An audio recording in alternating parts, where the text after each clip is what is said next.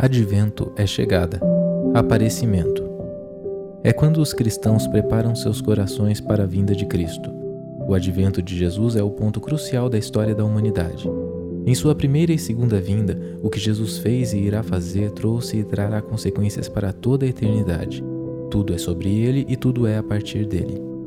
Por isso, nessas semanas que antecedem o Natal, dedicaremos tempo para meditarmos e renovarmos nossa esperança que nasce da beleza e significado no mistério da encarnação do Filho de Deus. Bem-vindo à série Advento. O nosso tema de hoje, nos domingos de Advento, é O Rei entre nós, uma perspectiva presente do Messias. Então, Colossenses capítulo 1, verso 26 a 29. A Escritura diz o seguinte: O mistério que esteve oculto desde todos os séculos e em todas as gerações, e que agora foi manifesto aos seus santos, aos quais Deus quis fazer conhecer quais são as riquezas da glória deste mistério entre os gentios, que é Cristo em vós. Diga Cristo em vós esperança da glória, a quem anunciamos, admoestando a todo homem e ensinando a todo homem em toda sabedoria, para que apresentemos todo homem perfeito em Cristo Jesus. E para isto também trabalho, combatendo segundo a sua eficácia que opera em mim poderosamente. Vamos orar, Pai. Te damos graças uma vez mais por Cristo Jesus. Fazemos isso com o nosso coração completo de alegria, porque Cristo veio e Cristo virá. É o que proclamamos no advento, é o que a nossa memória recebe em dias onde celebramos o advento. Que nenhuma palavra aqui se perca, Pai, mas que tudo seja para a glória do Seu nome, para a edificação da igreja, para o bem do mundo e que você nos dê espírito de sabedoria e de revelação, iluminando os olhos do nosso entendimento, para que possamos compreender a real esperança da nossa vocação. Que você possa cumprir, Pai, toda a sua vontade nessa manhã. Essa é a nossa oração e nossa esperança no precioso nome do seu filho Jesus. Amém e amém. Gente, então, é vocês sabem, vale relembrar, estamos no segundo domingo de Advento, e Advento fala da chegada de Deus entre os homens, é isso que o termo latim significa. Ah, e nós temos sempre dentro do calendário litúrgico esse período do ano onde nós lembramos da verdade de que Deus encarnou em Cristo Jesus. Ou seja, de que Deus veio em Cristo e também lembramos da verdade de que Deus virá. Isso é um resumo bem simplista do advento.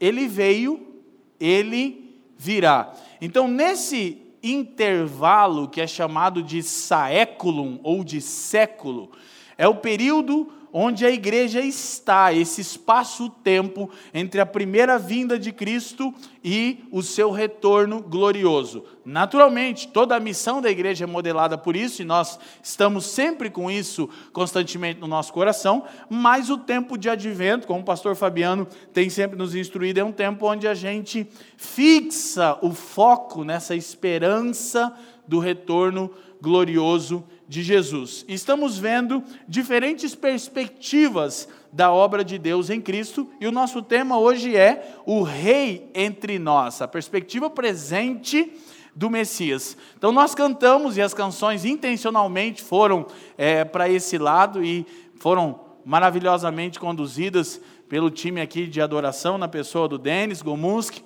de nos lembrar dessas verdades, que Ele é a estrela da manhã, que Ele é a luz do mundo e tantas outras verdades que cantamos juntos com o nosso coração. E nós vamos observar é, aqui, pelo menos, quatro pontos que nós poderíamos organizar nossa reflexão para entender essa perspectiva do Rei entre nós. Mas tudo sobre a seguinte ótica: o Evangelho resumido, é basicamente a verdade de que em Jesus Deus se tornou rei na terra, como é no céu. Essa é a grande boa nova do Evangelho. Deus é soberano sobre todas as coisas, mas na narrativa bíblica o pecado compromete a harmonia da criação, compromete a vocação do homem, mas na encarnação Deus se mostra, se evidencia que ele permanece rei na terra, como ele já é no céu. Então, para entendermos essa questão presente de Cristo, nós poderíamos olhar vários aspectos, poderíamos partir de vários pontos, mas nós escolhemos partir do ponto de observarmos, é, e, e maravilhosamente a pergunta do catecismo nos serviu muito bem. O que é a igreja? A igreja é essa certeza da presença de Cristo entre nós, mas ela não é tudo, mas ela é a certeza da presença de Cristo entre nós. Então, quando Paulo escreve aos Filipenses, aos Colossenses, perdão, ele fala do mistério que por todos os séculos foi escondido, mas que aprouve a Deus. Essa expressão é muito importante quando Paulo diz que Deus quis dar a conhecer. Ou seja, se Deus não tivesse uma intenção de revelar-se ao homem, nada saberíamos de Deus. Então, Paulo diz: o mistério estava oculto de todos os séculos, de todas as gerações, mas Deus quis dar a conhecer a riqueza da glória deste mistério. E ele diz que o mistério é Cristo está entre os gentios. Então, naturalmente, também entre os judeus, mas o foco de Paulo quando escreve, escreve aos Colossenses é os gentios. E existe duas maneiras de a gente abordar o termo aqui, é, Cristo em vós, ou é Cristo entre vós, o que seria praticamente a mesma coisa. Nós podemos pensar que Cristo está em nós, pelo Espírito, e que Cristo está entre nós, pela comunhão também produzida pelo Espírito. E Paulo diz, na verdade, Provavelmente ele está ecoando textos como é, o texto de Isaías, que diz que o povo que jazia em trevas viu grande luz, falando a respeito da salvação de Deus que se manifestaria além das fronteiras de Israel, e isso era um escândalo, e em grande parte ainda é, para os judeus. E ele diz que a presença de Cristo em nós e entre nós é esperança da glória perdida. O que é a esperança da glória? É, glória não é um lugar para onde estamos indo, glória é o resultado daquilo que estamos nos tornando. Nós, nós precisamos entender que, é, embora as Escrituras falam da restauração completa da criação e de, um, e de um novo ambiente harmônico entre Deus e o homem, quando as escrituras falam de glória, elas não estão, nesse contexto, elas não estão falando de um lugar geográfico. Elas estão falando de uma condição.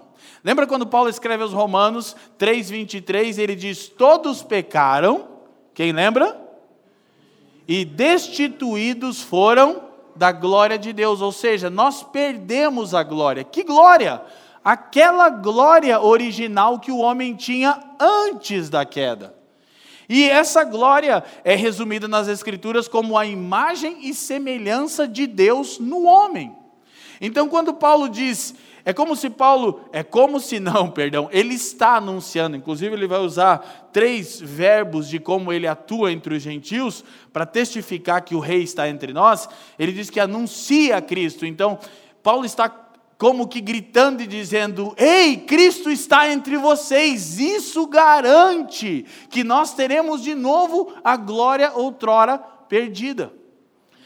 Mas essa expectativa, ela não pode ser uma expectativa escapista. Né? Então a gente muito cantou e muito pensou, e tudo bem por isso. A gente está, a igreja como um todo está sendo santificada teologicamente ao longo dos séculos mas a gente cantava canções como Olha, os salvos já estão na glória, cantando o hino da vitória. De certa forma não está errado, porque os crentes já estão em Cristo, os que morreram, mas aí nós criamos glória como aquele lugar distante, o céu, para onde nós iremos. Mas o que Paulo tem em mente não é a respeito de nós irmos, é a respeito de Cristo vir por completo. Então Cristo está entre vocês, mas isso ainda não é pleno, ele está dizendo. Mas pelo fato de que já vemos Cristo no Espírito e pela comunhão, nós temos a certeza que a glória que nós perdemos será restituída, ou seja, nós seremos de novo a imagem e semelhança do Deus Criador em Jesus. Amém? Basicamente, é esse mistério que Paulo disse, isso estava oculto, ou seja, por vezes na história, até mesmo do povo de Deus Israel, aparentemente Deus os deixou. Nós até vemos aquele período de silêncio de Malaquias a Mateus, de aproximadamente quatro séculos, onde aparentemente Deus não estava atuando. Então, quando Paulo está anunciando, ei, Cristo está entre vocês, ele está dizendo, Deus não nos deixou só. Deus não nos abandonou. E isso é muito importante para nós, que você vai perceber o seguinte: a crise do ser humano, ela chega no ápice quando um ser humano se isola. Esse, é o ápice da crise do humano, ou seja, da inversão do que o homem foi criado para ser. E justamente a última promessa que Cristo dá para os discípulos, qual é? Quem lembra? Tudo bem, ele fala isso em João, mas lá, a última, quando ele, o Cristo ressurreto, aparece aos discípulos, ele vai ascender aos céus, a última promessa que ele dá: Eu estarei com vocês. E aí ele diz: Quando? Todos os dias, até a consumação dos séculos. Então, essa presença de Cristo é a esperança da glória. E aí, de novo, como nós vemos ou como nós testificamos? Primeiro, a presença de Cristo em nós pelo Espírito, o Espírito de Cristo que está nos moldando a imagem de Cristo. Esse é um tema recorrente aqui na família dos que creem. E segundo, na comunhão. Vocês perceberam ou percebem agora Cristo entre nós? De verdade, tem algo, né? Não vou dizer uma coisa, mas assim, tem algo místico no ambiente que enche o nosso coração de alegria, de maneira que a gente começa a cantar e uns irmãos já estão. Ah, ah, ah. Isso não está relacionado apenas com a canção, que, que estava maravilhosa, né? O Ju largou o aço hoje na bateria aqui, o Denis puxou a escola de samba como nunca. Teve reforço hoje da Mônica, voltando aí o negócio. Os irmãos estão animados. Não é só por isso, é porque Cristo está entre nós. A nossa comunhão está centrada em Jesus, nós olhamos uns nos olhos dos outros e temos a certeza que Cristo está nos fazendo uma casa espiritual, amém? Então isso é extremamente importante. E esse campo, nós estamos falando da união mística entre Cristo e a igreja. Já falamos tantas vezes aqui que Paulo diz que Cristo é o pleroma de Deus, que esse é o assunto daqui dois domingos, mas é aqui em Colossenses 1,19 que Cristo vai dizer isso. É, vamos ver 1,19, por favor. O texto diz: Porque foi do agrado do Pai que toda a plenitude nele habitasse. Então, o que Paulo está dizendo? Paulo está dizendo que tudo de Deus estava em Cristo. Tudo de Deus está em Cristo. Então, é um mistério, porque Talvez nem mesmo os discípulos perceberam isso claramente, porque você tem textos como quando Filipe indaga o Senhor e disse: Senhor, mostra-nos o Pai. E o Senhor disse: Cara, há tanto tempo estou com vocês, e você me diz: Mostra-nos o Pai. Ele diz: Quem vê a mim, vê o Pai.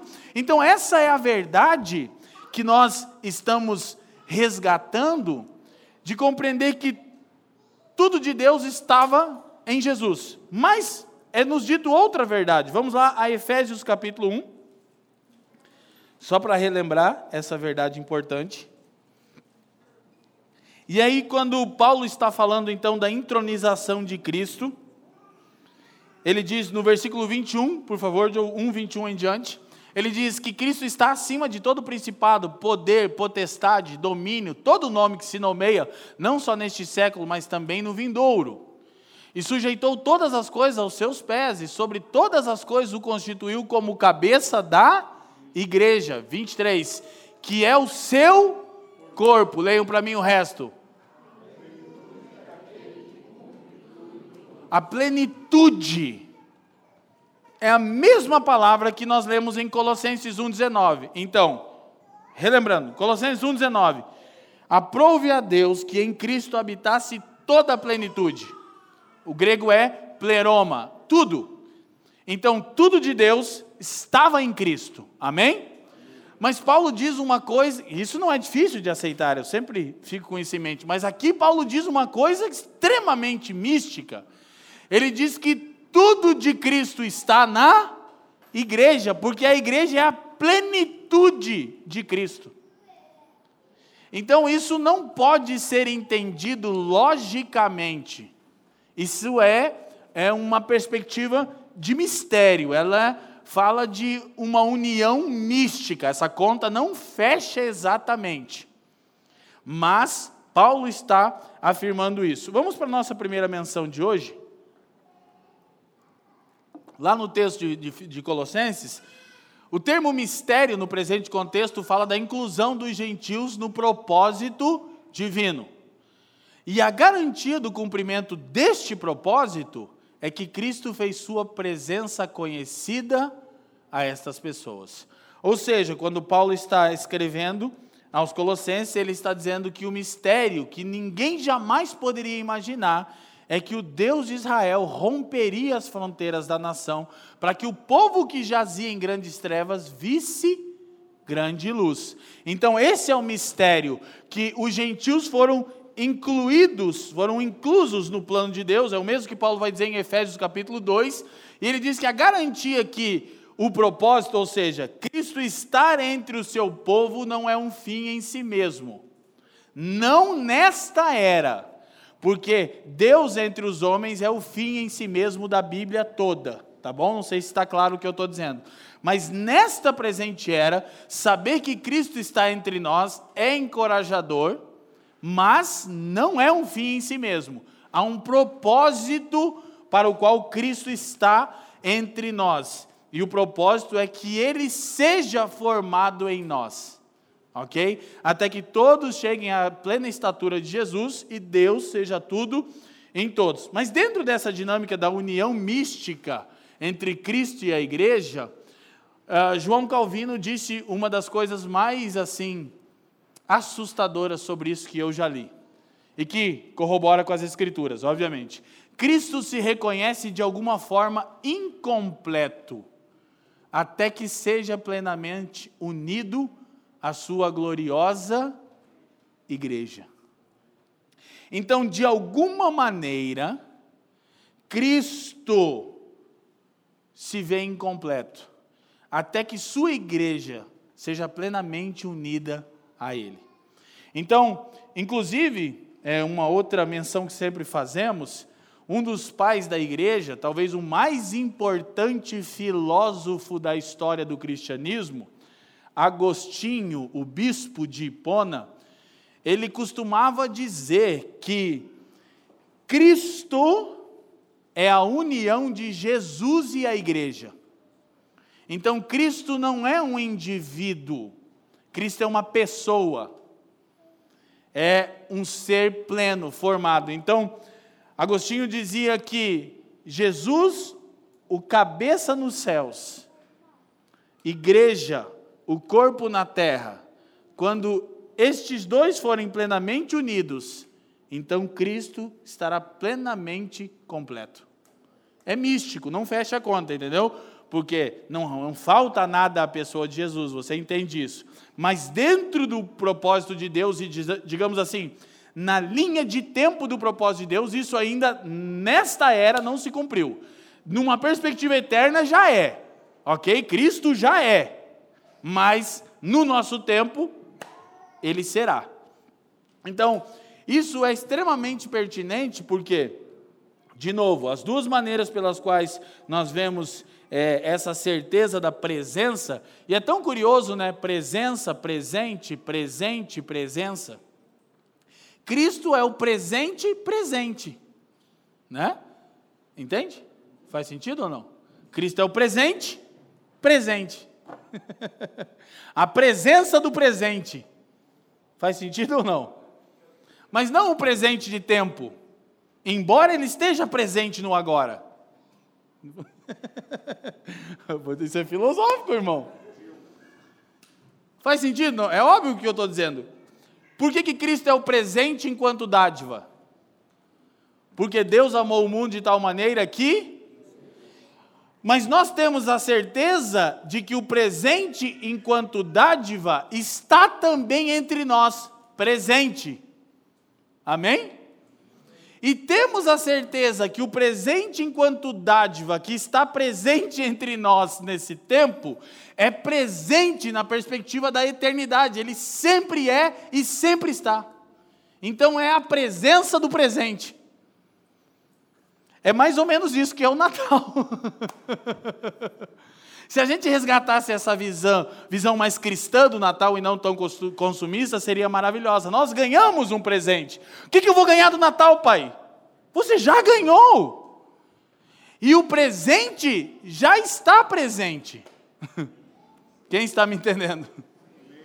Então, essa união mística entre Cristo e da igreja confere uma responsabilidade vocacional à igreja. Qual? ser a presença de Cristo presente no tempo presente. Faz sentido?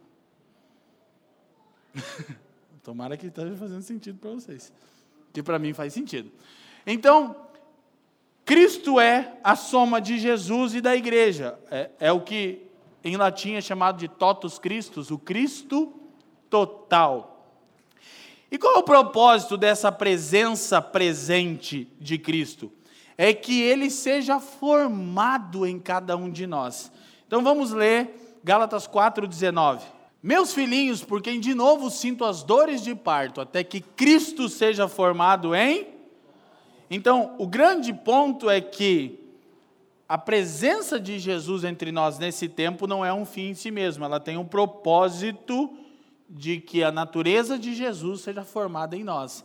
Então, Paulo tinha dores de partos pelos irmãos que estavam na região da Galácia, para que Cristo fosse formado neles. Vale lembrar é, uma coisa para nós aqui, que Paulo usa uma expressão quando escreve Efésios, ele fala sobre a obra do ministério.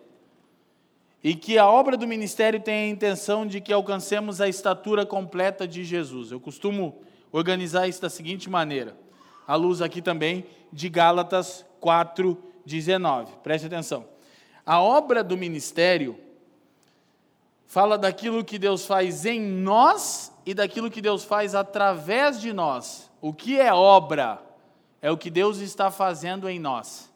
E o que Deus está fazendo em nós? Formando Cristo pelo Espírito. Amém? O ministério é o que Deus faz através de nós em alguém. E o que Deus faz através de nós em alguém? forma Cristo pelo Espírito. Então, obra, o que Deus faz em mim, formar Cristo. Ministério, o que Deus faz através de mim, formar Cristo em alguém. Paulo diz: o objetivo das dores de parto que eu tenho é que Cristo seja formado em vocês. Amém? Essa é a esperança da glória. Segundo ponto, a igreja como Cristo presente na história, projeta para nós lá, próxima citação, por favor. Eu gosto de olhar as duas, uh, os dois tratados que Lucas escreve, porque enquanto em seu evangelho Lucas registra os atos de Cristo por intermédio do seu corpo físico, a pessoa de Jesus operando na terra, em Atos ele registra os atos do Cristo por intermédio do seu corpo místico, a igreja. Então, o Evangelho de Lucas trata de tudo que Jesus fez por intermédio do seu corpo físico. O livro de Atos trata de tudo que Jesus continua fazendo por intermédio do seu corpo místico, a igreja. Faz sentido? Então é a continuação não da obra da redenção, mas da aplicação da redenção. A obra da redenção está completa na cruz, mas ela é aplicada no mundo pela igreja. Então, quando nós temos essa perspectiva, nós nos damos conta que a igreja, que é o pleroma, que é a plenitude de Deus, ela é tudo de Cristo ao mundo, nesse sentido. Então preste atenção. Cristo é tudo de Deus. Amém? E a igreja é tudo de Cristo. Então a grande a grande bênção que a igreja confere ao mundo é ser a portadora da presença de Jesus ao mundo. Por isso, vale relembrar em tempos como o nosso, que a missão central da igreja é a pregação do Evangelho, é anunciar o Cristo entre nós, na pessoa da igreja. Então, todas as vezes que essa missão é comprometida, a igreja está deixando de ser igreja enquanto sua natureza e vocação. Quando a gente, nós, então, vamos nos envolver com várias causas desse mundo caído, que é parte da nossa vocação. Mas quando qualquer causa toma o lugar que é o lugar de mediar a presença de Jesus ao mundo, isso é uma coisa maravilhosa e é muito séria, porque a igreja é a mediação. Isso é difícil de explicar porque pode parecer que Deus está cativo da igreja. Não é que Deus está cativo da igreja, é que Deus quis fazer assim. Então, lógico, Jesus se manifesta como ele quiser, mas dentro do eterno propósito de Deus, Paulo diz: agora é por intermédio da igreja. Efésios 3,10. Então a igreja media a presença de Jesus ao mundo como Jesus mediava a presença de Deus ao mundo. Quem está me entendendo? Isso significa que as pessoas que se relacionam com você, talvez tudo que elas têm de Cristo é você. Glória a Deus, irmão. Talvez tudo que as pessoas do seu ambiente de trabalho têm de Cristo é você. Talvez tudo que os seus familiares que não conhecem o Evangelho têm de Cristo é você. Então, essa é a nossa responsabilidade de mediarmos a presença de Jesus ao mundo. É uma dinâmica constante. Cristo está sendo formado em nós e nós estamos mostrando Cristo ao mundo. Paulo usa três termos lá no texto de Colossenses, não precisamos voltar. Ele diz que anunciava, advertia e ensinava. Então, esse é o processo do discipulado. Eu anuncio Cristo, eu advirto vocês concernente à verdade de Cristo e eu ensino vocês a verdade de Cristo. Então, anunciar, advertir e ensinar. Para quê? Para que o processo de discipulado cristão seja formado. Então, nós mediamos a presença de Jesus ao mundo enquanto temos a convicção que estamos sujeitos a um processo de discipulado, em que Jesus está sendo formado em nós pelo Espírito e pela comunhão da igreja. Você entende isso? Ninguém pode revelar Cristo ao mundo fora da comunhão da igreja. Porque Cristo não está em você enquanto indivíduo, Cristo está na igreja. Esse é o ponto central do que nós estamos falando aqui. E aí, só para a gente relembrar uma verdade e caminharmos para a nossa conclusão, nós vamos trocando tanto aquilo que é essencial à vocação da igreja, gente, que a gente muda. É, é essa semana ainda eu vi algo assim que me deixou bem triste, de verdade. Eu até comentei lá. Normalmente eu não comento. Um pastor sério, respeitado lá do Rio de Janeiro, de uma grande igreja. Eu já fui lá uma vez, não o conheci, mas já fui lá uma vez. De uma mega igreja, na verdade. E aí, parece aqueles vídeos patrocinados do Facebook, assim, né? E aí ele falando, cara, eu estou lançando aqui esse curso para te ensinar a multiplicar a sua igreja. Eu falei, mano do céu, o que que tá... De alguém sério, assim, não é dos caras que já se espera isso, né? E aí ele estava dizendo como eu saí de 17 pessoas para 5 mil membros. Eu falei, mano, que loucura. Eu vou te dar todas as técnicas, mas tem que arrastar para cima, né? Esse cara que doideira. E aí o discipulado, ele estava falando que ele ia ensinar como é que você discipula para multiplicar. Mas essa é a grande questão que nós perdemos de foco qual é o objetivo do discipulado. Projeta para mim a próxima, por favor, Joe. Discipulado não é para formar líderes, discipulado é para formar Cristo. Eu não discipulo ninguém para que ele seja capaz de liderar coisa alguma. O discipulado visa formar Cristo no discípulo. Quem está me entendendo? Não tem a ver com a capacidade de multiplicação dele. Tem a ver com o quanto de Cristo já está formado nele.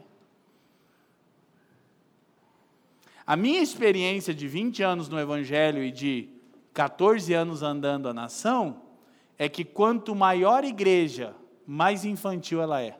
Por quê? Porque a gente está focado no resultado e não na construção da natureza de Jesus. Está interessado em cabeça de gado, né? Mas eu vou dizer de novo: o discipulado não é para formar líderes. Discipulado é para formar Cristo. Que houve uma época da minha vida que me ensinaram assim, eu assim acreditei, e eu ensinava as pessoas a fazerem as coisas. E elas fizeram as coisas bem feitas e tinham resultado. O único problema é que Cristo não estava formado nelas, nem elas, não é o que os outros desviaram. Alguns até salvos foram, né?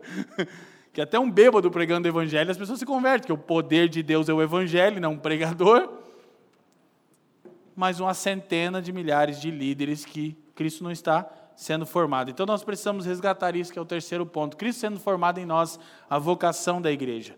Então, para relembrar vocês do que eu sempre digo e irmos para o nosso fechamento. Escuta isso pausadamente. A vocação da igreja está mais atrelado àquilo que ela precisa se tornar do que aquilo que ela precisa fazer.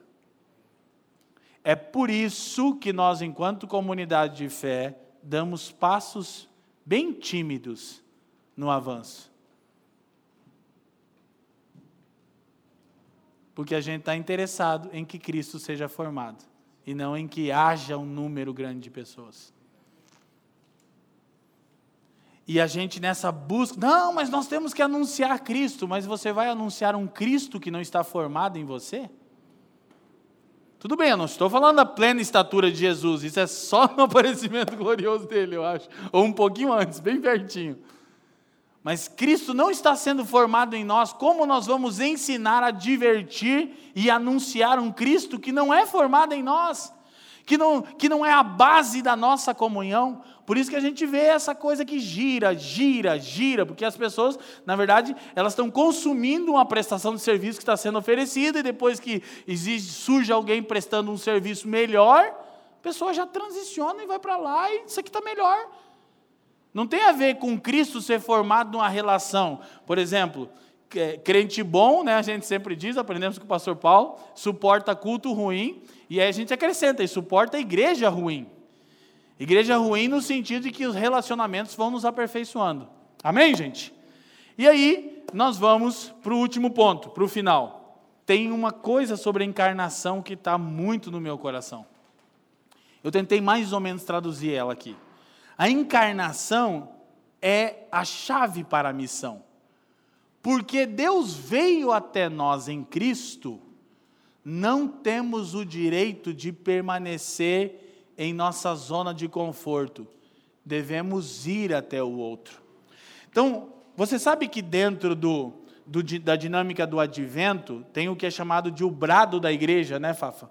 O que, é o brado da igreja nas, nas quatro semanas de advento? Maranata. Ora vem, Senhor Jesus, ok? Mas esse brado não pode ser um brado desconectado da realidade da missão. Então, se nós realmente ansiamos pelo retorno de Jesus, nós estamos anunciando, advertindo e ensinando o mundo a respeito de Jesus. Ok? É o que Paulo está nos dizendo que fazia entre os gentios. Por quê? Porque se a gente está celebrando a presença do presente, presente enquanto dom, o Deus que encarnou nos empurra para a missão. Por quê? Porque a encarnação é o absurdo de que Deus veio até nós. Homens completamente depravados, caídos. De acordo com a descrição de Romanos 9, é, 3, 9 a 23, né? Nada é tão ruim que não possa piorar, é o tema lá de Paulo. Depravação total. Então, porque Deus veio até nós em Cristo, você consegue entender o advento? Ele veio até nós. E ele continua vindo enquanto Cristo é anunciado, enquanto as pessoas são advertidas e ensinadas sobre Cristo. Então, porque Deus veio até nós, nós não temos o direito de ficar na nossa zona de conforto, nós temos que ir até o outro. O que, que a encarnação faz? Ela me move de um lugar é, de estagnação. Para que eu anuncie, como Paulo está fazendo aos Colossenses: Ei, Cristo está entre vocês. Se Cristo está em vocês, é outra coisa. Mas Cristo está entre vocês quando o Evangelho está sendo anunciado, quando a igreja está operando. Então a encarnação nos move, ela nos faz. Olha só que, gente, presta atenção nisso na prática, para a gente ir fechando. De verdade, será que a gente não está escolhendo o público-alvo? Será que nós estamos prontos a ir ao outro, independente de quais sejam as práticas e escolhas do outro?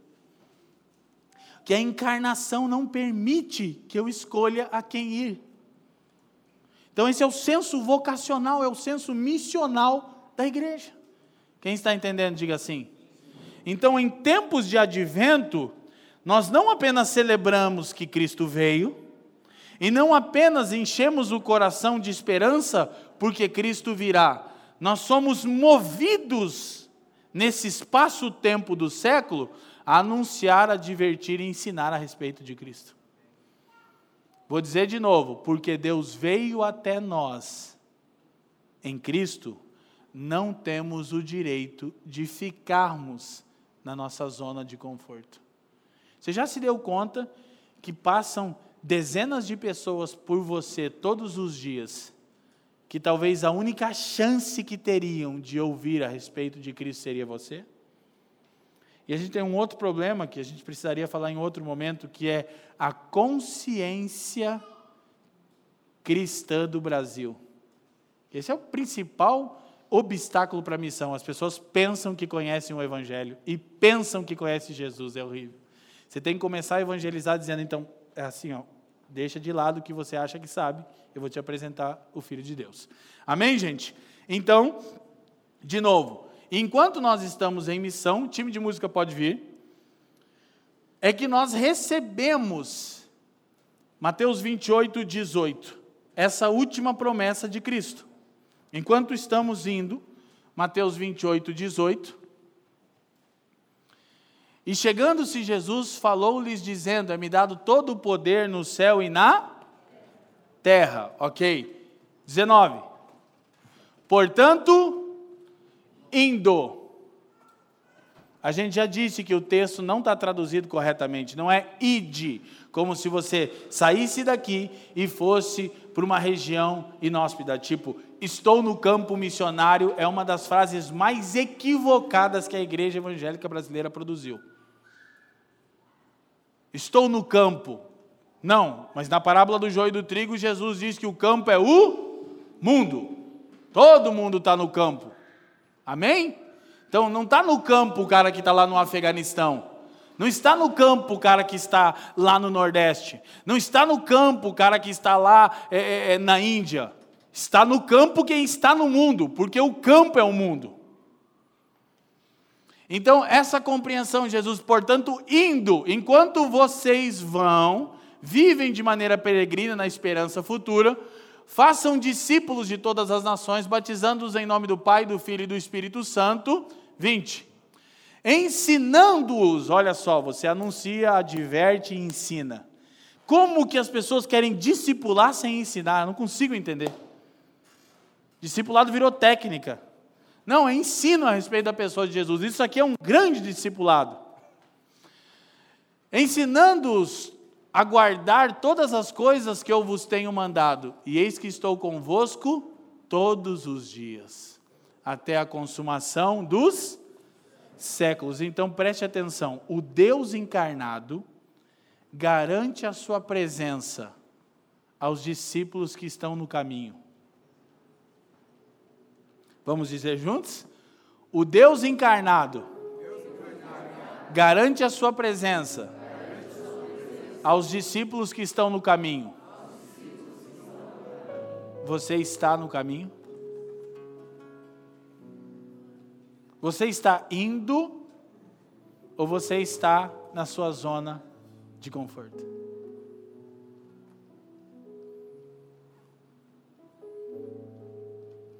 Porque a presença de Cristo enquanto encorajamento e consolo é uma garantia para os que estão no caminho. Por isso, sem dúvida, eu vou te falar.